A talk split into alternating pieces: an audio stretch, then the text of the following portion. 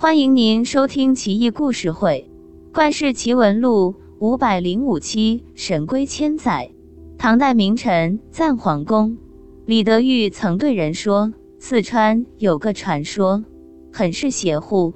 说战国末年，秦相张仪修筑成都城，住了几次，城墙都塌了，极其郁闷，颜面扫地。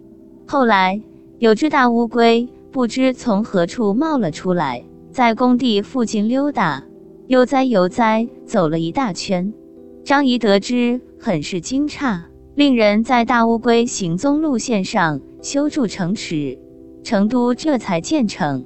一晃千年过去了，我曾听人说，那只大乌龟现在还活着，时常在城里溜达晒太阳，百姓奉若神明。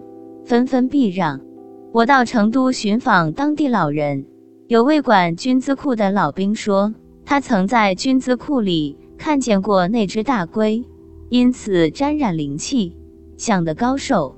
元和年间，节度使高崇文听说大乌龟的事后，派人四处寻访，搞得满城鸡飞狗跳，终于捕获大龟。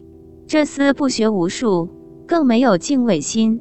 居然把大龟杀死，龟壳做成皮带扣，简直令人发指，人神共愤。千年神龟劳苦功高，居然落得如此下场，真令人惋惜。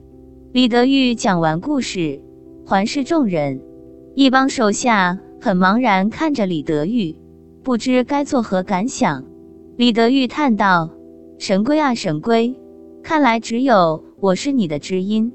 老话说“千年王霸万年龟”，当真神奇。不过神龟足迹铸成，的确奇上加奇呀。